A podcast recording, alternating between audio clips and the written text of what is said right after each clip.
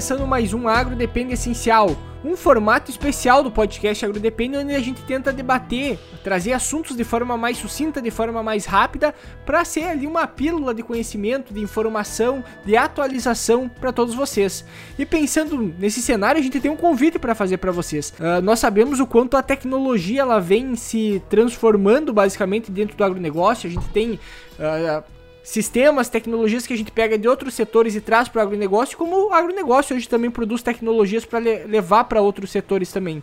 E a gente sabe da importância do profissional de agronomia, de quem está ali vinculado ao agro, entender essas transformações digitais essas transformações tecnológicas que estão acontecendo no campo. E pensando nisso, então, a Senior System está realizando o primeiro Agro Brasil, se conecta a um futuro que já chegou, trazendo palestras com profissionais referências do agro brasileiro. O evento então acontecerá no dia 24 de agosto, agora de 2022, abordando os assuntos produtividade, aumento de custo de produção, planejamento de safra, logística, gestão de pessoas, fidelização do produtor, transformação digital, agro 5.0, ESG e muito mais. Não deixe de se inscrever, uh, o evento vai ser gratuito e o link está na descrição do episódio.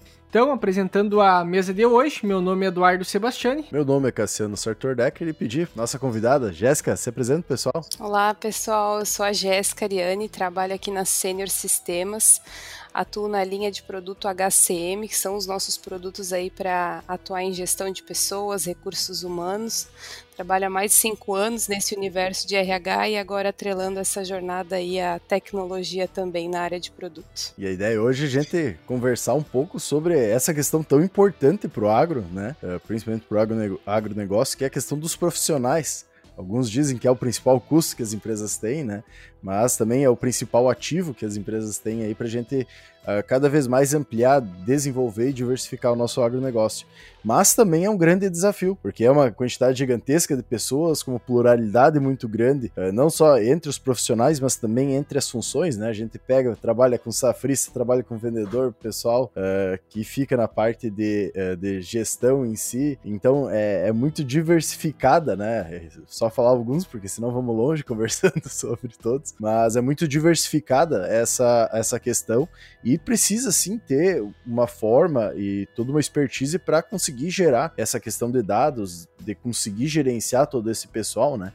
E a ideia é a gente falar um pouquinho disso hoje, do cenário, da questão do profissional, da empresa. Então, para a gente começar e ter uma ideia melhor, tu que já atua há, há tantos anos aí, tem tanta experiência nessa área, a questão do cenário, principalmente para o profissional hoje, uma boa parte do nosso público aí é o pessoal que está no campo trabalhando, alguém que está saindo da faculdade. Como é que hoje está esse cenário uh, do profissional do agro em si, né?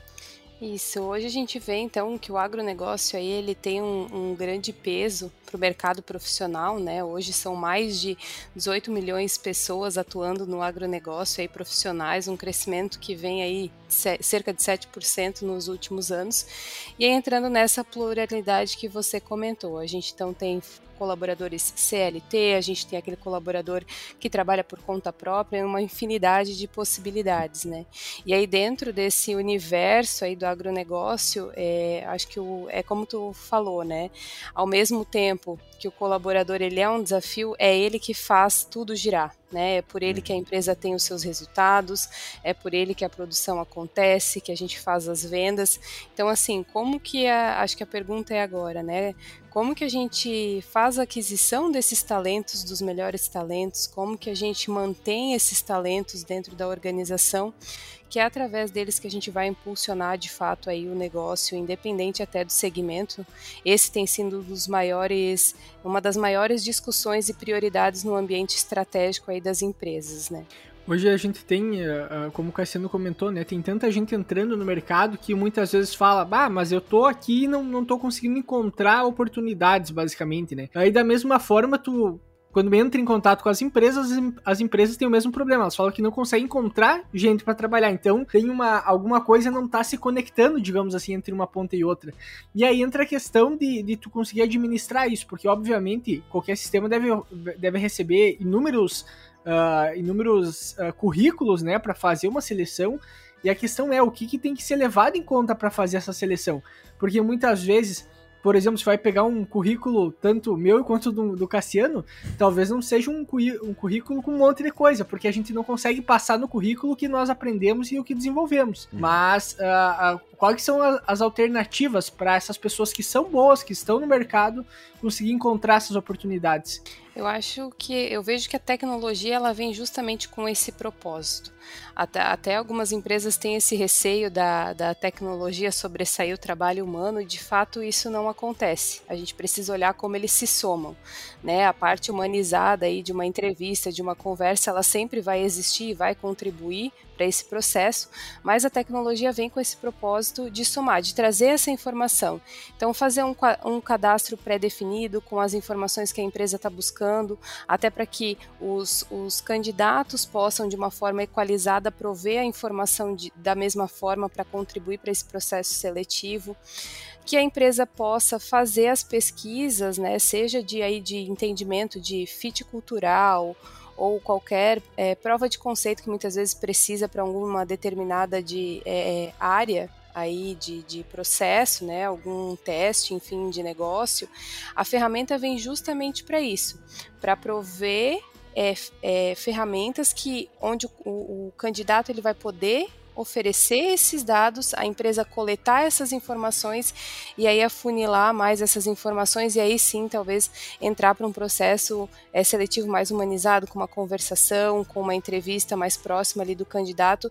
E isso é a soma tanto da tecnologia quanto da experiência humanizada que a gente precisa ter. Então a tecnologia traz esses dados, traz essas informações para que a empresa possa ser cada vez mais assertivas nas suas contratações e para que o profissional também possa compreender se aquilo que ele está buscando faz sentido naquela empresa, naquela vaga, naquela oportunidade.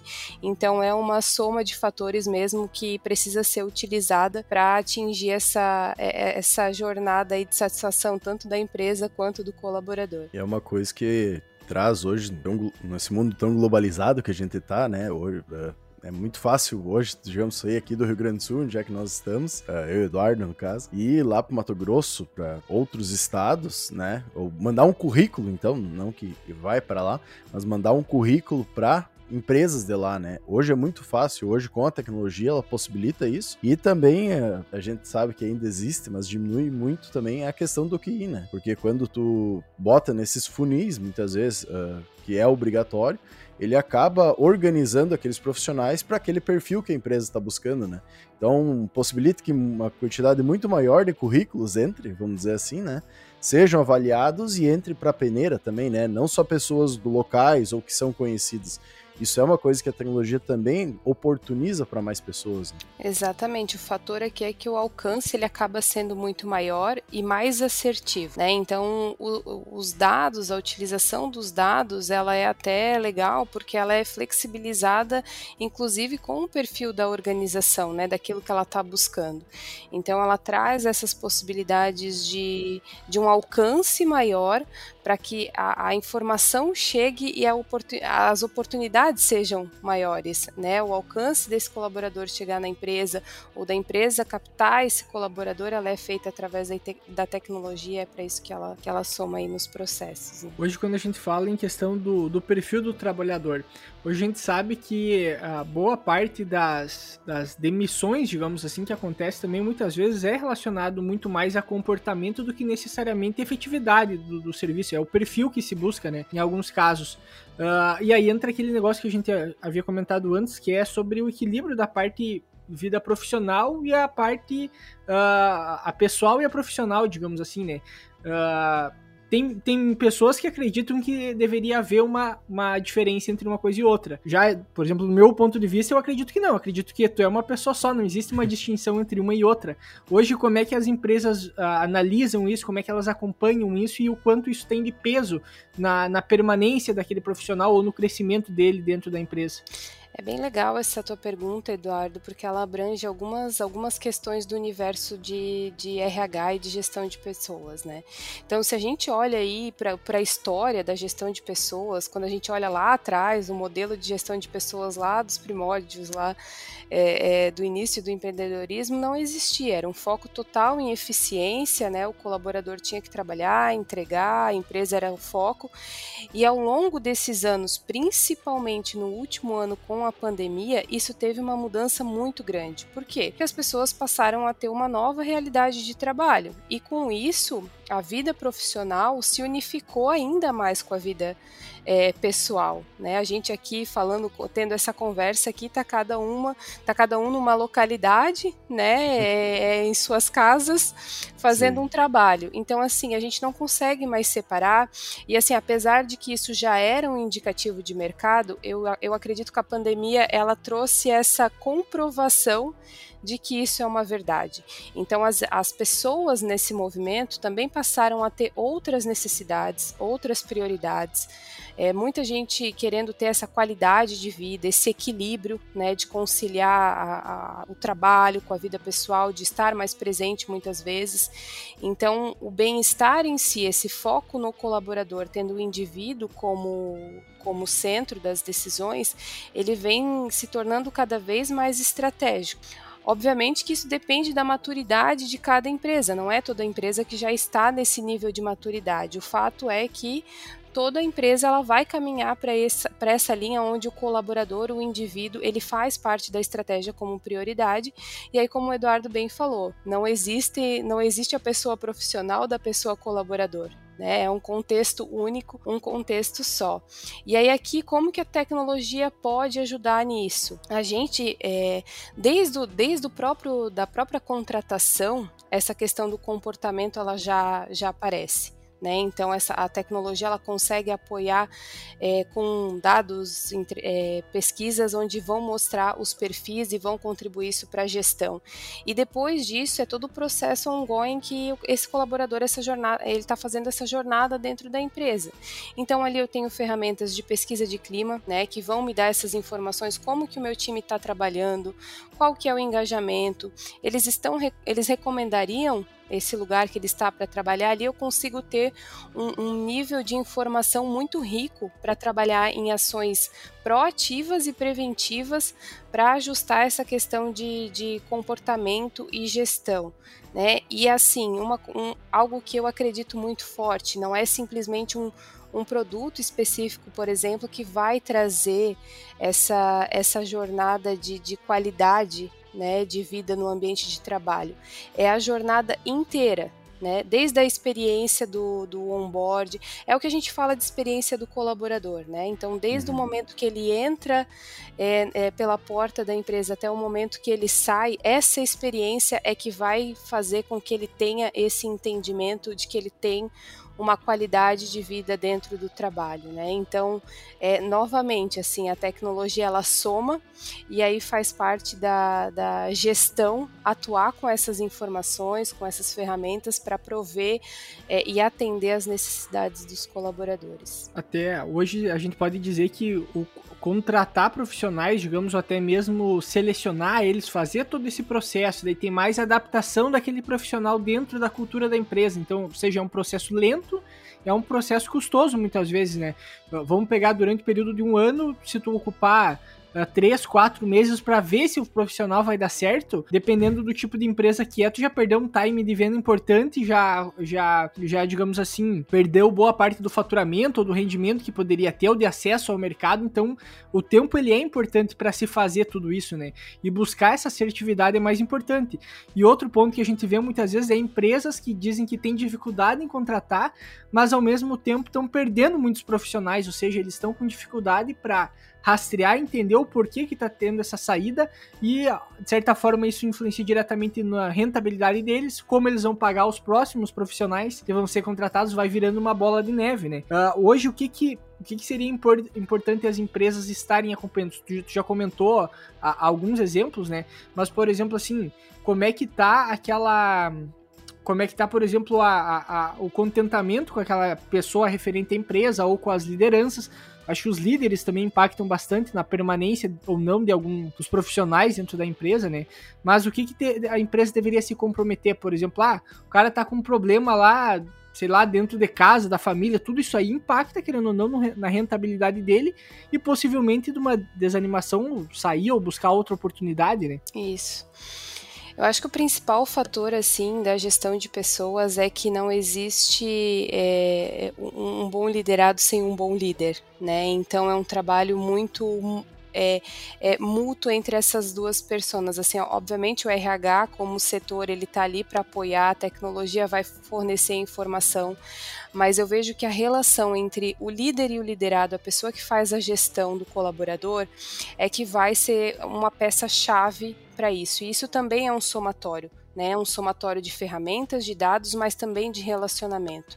Então eu vejo que o líder procurar conhecer o seu colaborador em sua personalidade, aqui, gente, não é conhecer o detalhe muitas vezes da vida pessoal, mas que ele tenha um nível de conhecimento se esse colaborador tem uma família, onde esse colaborador está vivendo, que ele tenha informações para que ele conheça além do profissional porque é ali que uhum. ele vai entender.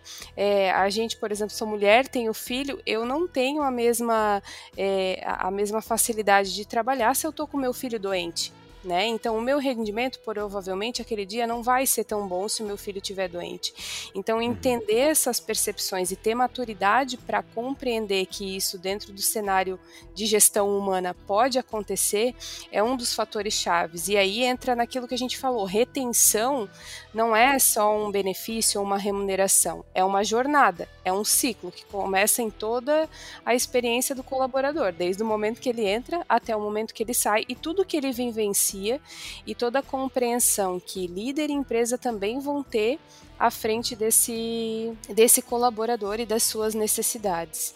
E manter uma comunicação transparente e assertiva nessa relação. É, e uma coisa que eu tenho lido bastante é a comunicação, muitas vezes as, os líderes fogem quando ela precisa ser é, não negativa, mas ela precisa demonstrar talvez alguns pontos que aquele colaborador precisa trabalhar num, num, plano de desenvolvimento ou ele precisa se desenvolver em alguns contextos. Então a comunicação ela tem que ser transparente em todos os contextos, seja ele mais positivo ou muitas vezes para é, prover essa, essa visão de desenvolvimento que o colaborador precisa, porque é a transparência que vai dar esse, esse relacionamento e vai fazer com que é, essa confiança existe exista, porque para mim também um dos principais pilares da, da gestão de pessoas é a confiança, né? Uhum. E outra coisa que acaba entrando, além de toda essa parte pessoal, vamos dizer, também entra muito que as empresas uh, olham ou não olham a parte de resultado, né? Depois de toda essa adaptação, toda uh, essa questão do conhecimento do profissional, existe também essa parte do resultado que muitas vezes não é observado. A gente vê ou conhece, às vezes, pessoas que estão 20 anos em uma empresa, há 20 anos sem dar resultado para a empresa, dando resultado negativo, e que muitas vezes não é percebido porque tem muitas pessoas naquela empresa, ou porque não é mensurado uh, o trabalho que ela realiza, né? E isso cada vez mais com a questão do, do big da, dos big data, dos dados, da questão de gestão realmente de pessoas, uh, possibilita com que as empresas também sejam mais eficientes e observem isso, né? Porque muitas vezes não é dado muita bola, vamos dizer assim, mas uh, é pago vamos dizer assim, é deixado de pegar um, um, profissional muitas vezes mais eficiente por um salário maior, né? Para tu deixa de pegar esse para pegar dois que não vão gerar o resultado muitas vezes por ser um valor um pouco mais baixo que tu vai pagar para aqueles, uh, uh, aqueles cara ou algum uh, funcionário que está gerando um resultado adequado, bom, não está tendo uh, um merecimento, vamos dizer, um aumento de salário ou alguma promoção, como outros que não estão gerando e podem estar tá ganhando isso só por um relacionamento pessoal, né? É, fato é que nenhuma organização também é, vai sobreviver sem resultados. Então eu acho que essa é a prioridade é, do negócio. Então assim usar ferramentas como eu comentei é, de desenvolvimento de carreira, né, de acompanhamento de desempenho, onde seja possível, é, através da transparência, né, definir quais são os objetivos daquele colaborador, qual, quais que são as competências que ele precisa demonstrar no seu dia a dia e fazer esse acompanhamento, né, trazendo essas, essas informações para que ele possa trabalhar nesse desenvolvimento e alcançar essas, é, essas metas, objetivos, resultados que a empresa é, espera, também é fundamental, né, porque uhum. é, hoje a gente vê também que em alguns momentos se confunde muito isso, assim, né? E na verdade toda organização ela tá ali para algum resultado, porque se não tiver resultado, nem a oportunidade do trabalho vai existir, né? Então Sim. a gente não pode esquecer que tem a, a, é, o lado das entregas que é primordial, mas que também a tecnologia pode trazer esse contexto de acompanhamento e apoiar o líder a fazer isso no dia a dia, trazer essa transparência e comunicação requerida para fazer essa, essa roda girar. Né? Hum, não, perfeito. E, e esse é, é, um dos assuntos que vão ser falados, né? Além de outros diversos assuntos que vão ser falados no Agro Brasil, uh, que é um evento aí com mais de 10 palestrantes onde é que vai trazer realmente assuntos ligados ao agro. E essa pluralidade que a gente comentou uh, sobre as funções também está ligado também aos diversos assuntos que o agronegócio ele acaba empregando, né? Então, Jéssica, pedir para convidar o pessoal para se uh, participar do evento aí, pode ficar bem à vontade. Então, pessoal, eu vou pedir para vocês então participarem aqui do nosso evento do agronegócio que vai acontecer no dia 24 de agosto. A ideia é compartilhar muito conteúdo para esse segmento que é tão importante para nós, para o Brasil. Né? Tem esse contexto aí também dessa pluralidade de, de, de colaboradores e esse peso tão importante para o nosso mercado de trabalho.